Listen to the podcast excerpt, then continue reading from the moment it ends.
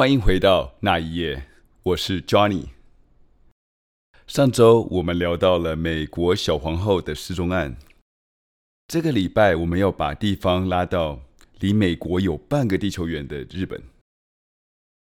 在一九九一年，日本有一个七岁的小女孩住在十个人的房子里面。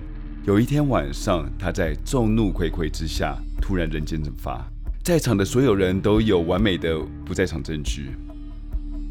这就是日本有名的石井武失踪案。现在我们把时间倒回到一九九一年的七月二十四号，三十七岁的石井贤一是一个建筑公司的老板，他和全家人都住在福岛县田村市船桥町，或者我们也可以叫他是船桥町。船桥町就像我们上个礼拜说的博德尔郡一样，是一个很安静的小镇。交通是非常的不发达，就连火车可能一天才会来一趟。石井把自己的公司设立为家里面，这对当时的亚洲来说其实是非常稀松平凡的。贤一当时和全家都是住在一个两层楼大的房子，家庭成员有一个二十七岁的太太亮子，七岁的大女儿石井舞。一个六岁的儿子，一个一岁的儿子。贤一的七十四岁爸爸叫直之，六十六岁的妈妈春子，还有一个十七岁的侄女唐子，和她的男朋友玉川和弥。一共有九个人住在同一个屋子里。在一九九一年七月二十五号早上四点二十分。平常习惯早起的贤一，他已经起床了，正在准备他今天要工作的事情。贤一正在沙发上处理公司的事情，在这个时候，有两个小孩子冲了出来。原来这两个小孩子昨天和他的大女儿玩得太晚了，所以寄住在他们家里面。他们边跑边叫道：“小五不见了，小五不见了！”紧张的贤一。把所有人都叫了起来，很彻底的把家里翻过了一遍，但是没有见到小舞的踪影。他二话不说，马上报了警。警方对石井家做了一个地毯式的搜查。石井家是一个两层楼的别墅，二楼有三间房间、一间厕所、一个起居室，还有一个是公司的办公室。贤一夫妇和他们的儿女都是睡在二楼，一楼有四间房间以及一间浴室。贤一的父母是睡在一楼的房间，他的子女堂子和她的男朋友玉川和弥是睡在中庭外的一间房间。他们的房间先需要经过了中庭才能进去到房子里面。当警方在搜证的时候，发现现场所有的指纹。除了石井一家人以外，就没有其他的指纹了，更不用说有从外面侵入的证据了。那石井武有没有可能他自己跑出去玩呢？警察问道。小武他是一个非常胆小的小孩子，他晚上一个人都不敢出门的，而且他只要出门的话，都一定会留下一个纸条让我们知道。警察带了警犬，他们发现小舞。在二楼的玄关就消失了，这代表说有人从二楼把他抱下来了。我们要知道，其实石井家是非常大的，而且非常复杂。这个犯人一定要对他们家非常熟悉，才有可能把小五给抱走了。正巧那一天，小五是唯一一天没有和父母一起睡觉的。而且只有当晚跟他们一起吃饭的人，才会知道小五那一天会自己一个人睡。所以警方大胆的判断，这一定是熟人犯的案，而且这个犯人有非常大的机会是住在石井家里面。昨晚啊，有一部抛锚的车呀，停在石井的家门口前面。引擎盖还是打开的呀，但是今天早上却开走了。隔壁邻居回答着。后来警察也发现了，其实这一部车不是属于附近居民所有，所以很大的可能性是从外县市开过来的。但是这一台车很有可能是犯人抱走小五以后上了这台车开走的。那到底是谁把小五带走了呢？我们刚刚在广告前，我们说到了邻居发现了一台车在石井家前面，隔天那台车就消失了。到底是谁抱走了小五？在一九九一年七月二十四号，也是石井五消失的前一天，到底石井家他们发生了什么事情？为什么石井五会在九个人的面前就突然人间蒸发了呢？那天石井家。总共有十个人：丈夫贤一、太太亮子、女儿小五、两个儿子、爷爷、奶奶、堂子、堂子的男朋友玉川和弥，以及朋友两个小女儿。原本当天早上八点，堂子应该是要和她的男朋友玉川和弥一起出门去旅游的。但出门前，兴致勃勃的两个人被石井贤一叫住了。原来玉川是贤一的员工，那一天公司的工作并没有做完，所以玉川被贤一强制留在公司里面加班。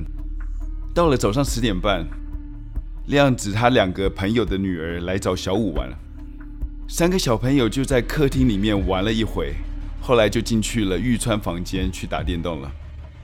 一直玩到了晚餐时间才出来吃晚饭。在晚餐的时间，石井提议说要和其他小朋友一起睡。在这之前，他都是和他爸妈一起睡在主卧室的。当他想到第一次能和其他小朋友能在睡觉前聊天聊到睡着，小五不禁就露出了兴奋的眼神。妈妈亮子她也不想扫他们的兴。就答应了他们，让他们睡在主卧室旁边的儿童房。到了晚上八点二十分的时候，爸爸贤一带着儿子们，他就回到主卧室去睡觉了。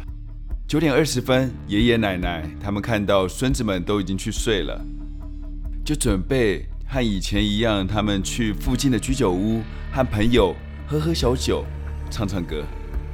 出门的时候，老先生顺手就把门给锁起来了。九点三十分，小五带着小朋友们，他们去到了主卧室旁的儿童房去睡觉了。直到了十点三十分的时候，妈妈亮子她到了儿童房间去看下了三个小朋友。三个小朋友他们睡得非常熟啊，看到睡在中间的小五踢了被，妈妈就顺手把被子给他盖起来。但是妈妈的亮子怎么也没想到，这一次将会是她最后一次帮她女儿小五盖上了这条被子。接着亮子走去了厕所，正要去厕所的时候，她看到了玉川正要出门出去。亮子看到他出门，他也不以为意啊，毕竟年轻人晚上出去找乐子，这也是非常正常的。十点四十五分的时候，亮子去了一楼的浴室去洗澡了。在洗澡的时候，他听到了门锁“咔嚓”的一声，玄关的门被打开了。接着听到有一个人走上楼梯的声音，以及二楼木质的地板有被走过的声音。其实当时的亮子他也不以为意。他的第一个直觉可能是刚去完居酒屋的公公婆婆回家了，可能是想了孙女，所以上楼去看一下孙女她睡觉的样子。他也没有想太多。十一点十分，亮子洗完澡了以后，回到了二楼的主卧室。可能那天工作实在是太多了，他一倒头就睡着了。直到了凌晨两点钟，爷爷奶奶唱完歌回家了。到家的时候，却发现大门的门锁没有锁。奶奶正在想着：“哎呀，怎么会这样？我们不是出门前才把大门给锁好的吗？”爷爷就安慰着：“呃，可能是我们记错了，出门时忘了把大门给锁好了吧？进了家门的他们，他们再次把家门给锁好了。回到房间前，他们经过了中庭，他们看见玉川睡觉的房间的房门是打开着。他们知道玉川经常是在晚上出去玩的，所以当他们看到的时候，他们也不以为意。当时间来到了早上四点二十分，石井贤一他是全家第一个起床的，因为他本身是做建筑业的工作，所以他习惯了很早起。他起床后发现了原本应该上锁的二楼玄关却是开着，早晨的温柔阳光因为玄关没有关而照亮了整个二楼。他有了奇怪的念头，但是因为有的时候亮子进房前会忘了锁门，所以他的不安感就随之散去了。直到了五点二十分，小五的两个姐妹朋友惊呼道：“小五不见了！”贤一叫醒了所有的家里人，却发现唯一不在家的是玉川和弥，又听到了警察说的，这是一起。熟人所做的案件，一整晚不在家的玉川和明当场变成头号的嫌疑犯。石井一家人觉得这一定是玉川把小五给带走了。早上六点半，警察在给全家人做笔录的时候，看见玉川回家了。警察马上将他以嫌疑犯的身份给逮捕了。当制作笔录的时候，他们问到。你把小五带到哪里去了？玉川的回答就是说：“我什么都不知道。”警察又问到说：“他昨天晚上去了哪里？”玉川说：“他昨天晚上十点钟的时候出门后，到了一个电话亭，打了一通电话给他的俊山的朋友。可是过了几分钟后，他发现他的朋友心情可能是太糟糕了，所以当下他就决定要去俊山找他的朋友。”准备开车过去的时候，没想到他的车子却是抛锚着，无法发动。于是他就绕到旁边去买了一罐饮料。他想说，可能等一下车子就可以发动了。喝完饮料的他回来后，再去尝试发动一次引擎，还是无法发动。于是十一点钟的时候，他跑去了船营火车站，准备去搭乘 JR 线去了郡山。但是最后一班车已经在八点零五分出发了，无奈的他只好搭了计程车去了郡山。到了他和朋友约定好的地方，他的朋友却没有出现。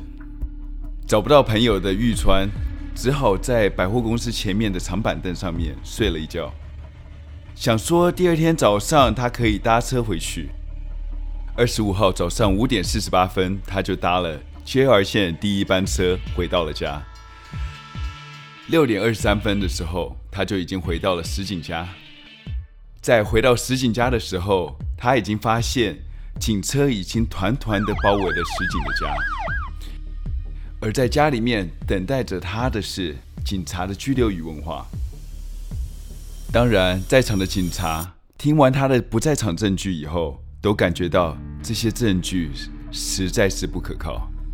认为他有重大的嫌疑，所以就直接把他扣回了警局。在警察局里面的审问，他听到了石井武消失了，他一脸惊讶，矢口否认他绑架了石井武，只是一直的在说他自己什么都不知道。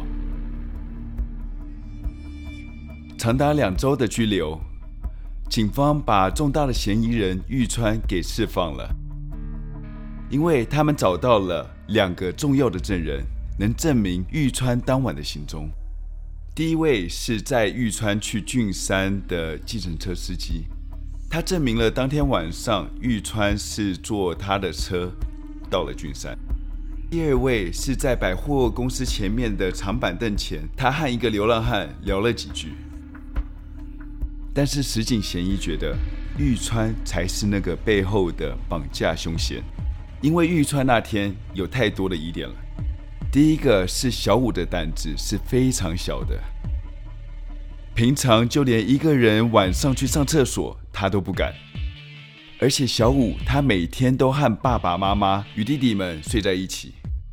那天是小五有生以来第一次没有跟爸妈睡在一起，所以可以排除小五自己一个人出门的可能性。第二点，在家里所有的人只有玉川一个是外人，而且当晚他还出过门。